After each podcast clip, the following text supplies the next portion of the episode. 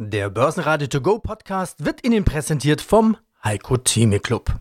Werden Sie Mitglied im Heiko Theme Club. heiko-theme.de Börsenradio Network AG. Die Expertenmeinung. Und nun wieder die Chartanalysen und Märkte von CMC Markets. Hallo Peter, ich bin Konstantin Oldenburger, ich bin Marktanalyst bei CMC Markets und freue mich heute erneut über die Märkte mit dir sprechen zu können. Ja, und aus dem Börsenradiostudio grüßt Peter Heinrich. Starten wir mit den Märkten, mit dem DAX. Ich habe in dieser Woche einen neuen Begriff geprägt. Der gefällt mir fast sogar, darum wiederhole ich ihn so oft. Nix passiert Seitwärtsbörsen. Diese Nix passiert Seitwärtsbörsen. Sind die bald zu Ende? Wird der Druck auf den DAX immer stärker und kommen immer tiefere Kurse? Du hast ja einen Marktkommentar geschrieben einmal in dieser Woche und hast gesagt, naja, der DAX beendet jetzt das Projekt 16.000. Der Optimismus an sich ist noch nicht ganz weg, aber der Markt oder der DAX, der wackelt gehörig. Das Positive, was man vielleicht heute zum Wochenende dann auch feststellen kann, ist, dass er wackelt, aber er fällt noch nicht. Die wichtige Unterstützung bei 15.450 sind ja dann die jeweiligen Tiefpunkte, die wir im Juli und auch im August gesehen haben. Die kann er immer noch verteidigen. Deswegen gibt es noch eine, eine Resthoffnung, aber die Saisonalität an sich, die spricht ja grundsätzlich im Moment eher für fallende Märkte. Dann auch die Wirtschaftsdaten, die wir jetzt bekommen haben, also die Auftragslage in der Industrie oder auch die Produktion, die zeichnen eigentlich so ein ja, ziemlich äh, trübes Bild für die kommenden äh, Monate.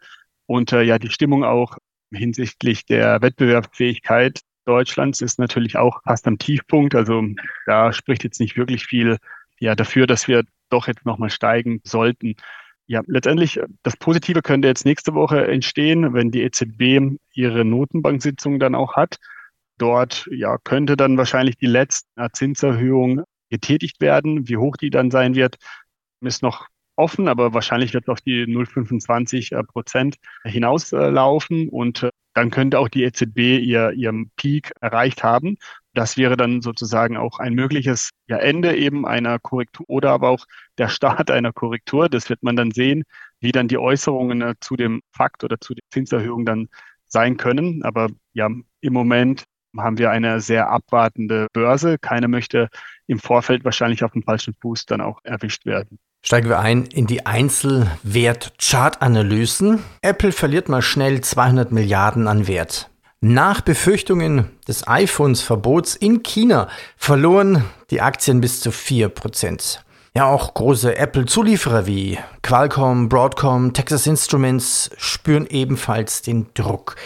Wie sieht es denn charttechnisch aus mit dieser Apple-Aktie?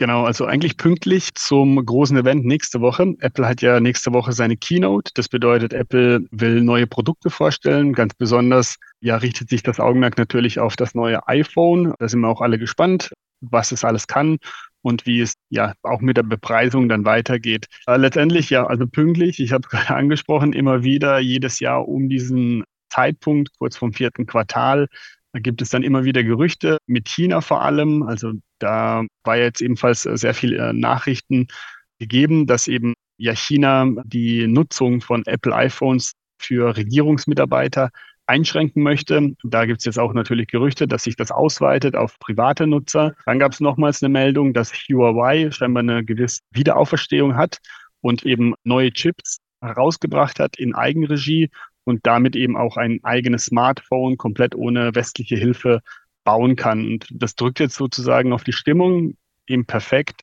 für dieses Event sozusagen und man bereitet sich sozusagen auf das Event vor. Ja, Apple könnte auch als Proxy angesehen werden zwischen diesem Handelsstreit, der ja aktuell immer noch vorliegt zwischen den USA und China. Da gibt es ja eben diese Sanktionen immer wieder auf Chipbasis und so weiter. Und Apple verfällt so ein bisschen in einen Spielball, wo man nicht weiß, okay, wer eskaliert in die nächste Stufe, werden die Sanktionen noch größer, wird sogar Apple selbst mit Sanktionen belegt, von China eben und so weiter. Und man muss sich vorstellen, dass China fast 20 Prozent der Umsätze für Apple darstellt. Wenn es wegbrechen würde, das wäre brutal, dann muss auch eine Anpassung natürlich im Aktienkurs vorliegen. Und sollte das passieren, ja, dann dürfte Apple einen, ja, ein großes Hallo oder Erwachen hier bekommen und der Aktienkurs würde wahrscheinlich deutlich in die Tiefe rauschen und die Marke um die 100 Dollar wäre dann sogar realistisch. Aktuell muss man sagen, also auch in dieses äh, Keynote-Event hinein ist es noch okay. Die Zone um die 170 ist im Moment sehr wichtig. Das ist äh, zum einen das 38er Retracement der kompletten Aufwärtsbewegung in diesem Jahr. Also wir hatten ja in diesem Jahr direkt zum Jahresanfang ein Tief bei 122, dann ging es hoch auf die 198 und äh, die 170er Zone, das ist das 38er Retracement. Ja, und diese Zone ist eben als erstes Wichtiges zu nennen. Das ist ein Support. Solange diese Zone hält, ist alles für den Aufwärtstrend in Ordnung. Dann könnte das sogar später mit einem Anstieg über die 190 ja weiter nach oben laufen. Wir würden die 200 erreichen und später dann auch in Richtung 217 laufen können, wenn eben dieses Support gehalten wird. Problematisch wird es, wenn der Kurs unter 156 US-Dollar fällt, dann hätten wir ein ja, Überschneiden eines wichtigen Supports und das könnte dann eben genau diesen Abverkauf in Richtung 124, also zum Jahrestiefpunkt, auslösen und darunter dann wäre sogar die, ja, die potenzielle äh, Gefahr, dass wir eben in Richtung 100 dann weiter nach unten rauschen. Das wäre schon brutal, wenn 20 Prozent der Umsätze von Apple wegfallen würden. Das wäre eine gigantische Gewinnwarnung. Auf die ad hoc freue ich mich jetzt schon. Das wäre sehr erstaunlich. Dann müssten ja aber auch selbst die iPhone-Preise bei uns fallen, oder? Ja, das ist eine, eine gute Frage. Ich eigentlich äh, nicht, weil auch in China ist, stellt sich ja die Frage, bisher haben sich immer diese China-Gerüchte für Apple als ja, Ente dargestellt. Also sie haben sich nie wirklich äh, bewahrheitet. Ja, und die Marke Apple, die wird ebenfalls oftmals unterschätzt. Also Leute lieben halt einfach Premium-Produkte. Jeder möchte so ein kleines Statussymbol haben. Und bei Apple ist, kommt auch noch dazu, dass die Geräte einfach super einfach zu bedienen sind. Man hat halt das gewohnte Umfeld und man merkt ja auch, dass die Leute sehr schwerfällig wechseln auch wenn die Preise weiter steigen. Sie möchten trotzdem ihr iPhone gerne behalten und sind nicht ganz so wild danach, jetzt auf, auf die anderen Hersteller umzusteigen. Deswegen, ja, Apple hat halt dieses Riesenplus, die Marke, dann dieses Ökosystem, was sie sich aufgebaut haben. Und letztendlich, meiner Meinung nach, also über die letzten Jahre, China-Gerüchte, ganz gleich, ob da jetzt Sanktionen kommen oder irgendwelche Produktionsstörungen vorliegen. Meist sind das eben nur Gerüchte. Da hat sich nie etwas wirklich konkreter bisher ereignet. Soll nicht heißen, dass es nicht vorkommen kann oder wird in Zukunft, aber in den letzten Jahren immer wieder diese Gerüchte um die Keynote herum und auch in Richtung Weihnachten, wenn eben das stärkste Quartal dann auch ansteht für Apple, ja, kamen dann eben genau diese Gerüchte auf. Deswegen ja, mit Vorsicht zu genießen, aber äh, die Reaktion ist auf jeden Fall nicht, nicht ohne jetzt in den letzten zwei Tagen, ja. Nächste Chartanalyse.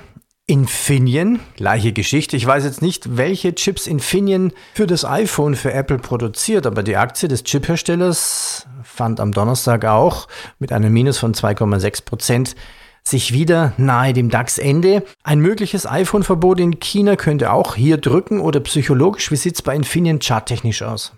Genau, mitgehangen, mitgefangen, selber Sektor, allerdings andere Kundschaft und andere Produkte. Hier ist natürlich die Autoindustrie vorrangig. Ja, der Kunde, Infineon profitiert eigentlich ja in den letzten Jahren immer wieder von steigender Nachfrage aus dem Autosektor. Kurzfristig könnte man sagen, Probleme bei VW könnten auch Probleme für Infineon darstellen.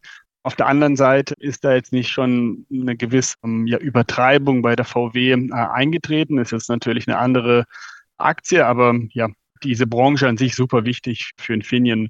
Im Moment kann man für Infineon argumentieren, in dem Falle, dass wir ja wieder breite Markt an sich, dass wir jetzt eine schöne Rallye hatten seit den Oktober-Tiefs und äh, die gingen ja von 21 in Richtung 41 und aktuell konsolidieren wir diesen Bereich. Wir sind jetzt auch mit dem Auftreffen auf die 32 in diesen wichtigen äh, FIBO-Bereich auch reingelaufen, den ich immer gerne nutze oder mir anschaue und reicht im Prinzip auch in Richtung 27. Diese Zone zwischen 32 und 27 die wird wichtig sein für diesen Trend, den wir gebildet haben seit Oktober. Und solange wir praktisch diesen Bereich verteidigen und dort wiederum ein höheres Tief etablieren, ist der nächste Angriff auf die 41 wahrscheinlich gleichzusetzen mit einem Ausbruch auf die Oberseite. Das bedeutet, wir würden ein neues äh, Hoch seit der großen Finanzkrise hier ja dann produzieren und ein Anstieg dann in Richtung 47 und 58 wäre dann die Folge. Und das kann man dann beobachten für, für ein optimistisches Szenario. Jetzt wirklich negativ wird es jetzt durch die Charttechnik, weil der Aufwärtstrend eigentlich so toll ist, seit der großen Finanzkrise erst unter der 21 Euro Marke. Erst dort muss man sich große Gedanken machen und sogar einen Retest dann. Das bedeutet eine Halbierung sogar antizipieren. Das würde dann auch gleichzeitig einen Retest des Corona-Tiefs bei 10 Euro bedeuten. Aber ist noch lange hin. Deswegen erstmal dieses obere Support-Level untersuchen und dort nach Stabilisierungen dann achten. Nächste Chartanalyse, Novo Nordisk. Die Aktie ist jetzt die wertvollste Aktie in Europa. Also der Pharmakonzern aus Dänemark hat den französischen Luxusgüterproduzenten LVMH auf den Spitzenplatz abgelöst. Na Gott sei Dank. Besser als Handtaschen. Muss ich mal vorstellen. USA hat Google, USA hat Apple, Tech-Werte und wir haben Handtaschen als wertvollste Firma in Europa. Jetzt Novo Nordisk ist eigentlich bekannt für Diabetes-Medikamente. Der Boom kommt aber von was Neuem, von einem Adipositas-Medikament. Wie sieht es denn charttechnisch aus? Ist die Aktie schon zu heiß gelaufen? Ja, ist einfach eine super, super Story. Wenn wir jetzt beide bei einem Glas Bier über die wertvollsten Unternehmen in Europa oder in den USA sprechen würden, wären wir wahrscheinlich nicht wirklich auf die Novo Nordisk gekommen. Es führt ein Nischendasein, ist auch klar, es ist ein Pharmahersteller. Man kommt jetzt als normaler Bürger damit nicht täglich in Berührung, wenn man jetzt nicht Diabetes betroffen ist oder eben das neue Mittelchen, was eben für diese Kursanstiege sorgt, fantasiert. Da kann man eben sagen, okay, wie weit kann so ein Hype reichen? In der Pharmabranche ist ja oft bekannt, ein Mittel sprengt alle Vorstellungen. Die Firma macht Riesengewinne. Und ja, wie weit kann der Hype gehen? Wird es mehr als nur ein Modemittel oder ja, kann praktisch diese aktuelle führende Stellung in ein ja, Monopol kurzfristig ausgebaut werden, weil es gibt nicht wirklich Wettbewerb in diesem Bereich. Novo Nordisk hat mit Eli Lilly nur einen Hauptkonkurrenten. Die anderen Pharmafirmen forschen, haben aber noch keine Medikamente in diesem Bereich. Und ja, das bringt natürlich jetzt diesen riesen Kursschwung. Ein Level ist ganz wichtig in der Novo Nordisk, das sind die 1008 dänischen Kronen. Das ist das letzte Tief, was wir gesehen haben. Und solange das hält, kann praktisch dieser Anstieg weitergehen. Bricht diese Zone um die 1008 dänischen Kronen, dann gilt es eben, das Sentiment weiter zu beachten. Es droht dann sogar ein größere, eine größere Korrektur. Die könnte in Richtung 25 Prozent ausfallen, weil die nächste Unterstützung, die beläuft sich dann bei 750 dänischen Kronen. Und das wäre dann erstmal so eine Abkühlung in diesem sehr, sehr heißen Markt. Das ist die Novo Nordisk. Also sehr toll ja, dass praktisch ein eher unbekanntes Unternehmen also solchen Weltruhm jetzt doch erreicht. Ja, das ist wirklich überraschend. Und das mit dem Glas Bier, das holen wir mal nach. Konstantin, ich danke dir. Sehr gerne. Gute Zeit, Peter. Soweit die Chartanalysen von CMC Markets. Mehr unter cmcmarkets.com. Börsenradio Network AG. Das Börsenradio für Privatanleger. Der Börsenradio To Go Podcast wurde Ihnen präsentiert vom Heiko Theme Club werden Sie Mitglied im Heiko Theme Club. heiko-theme.de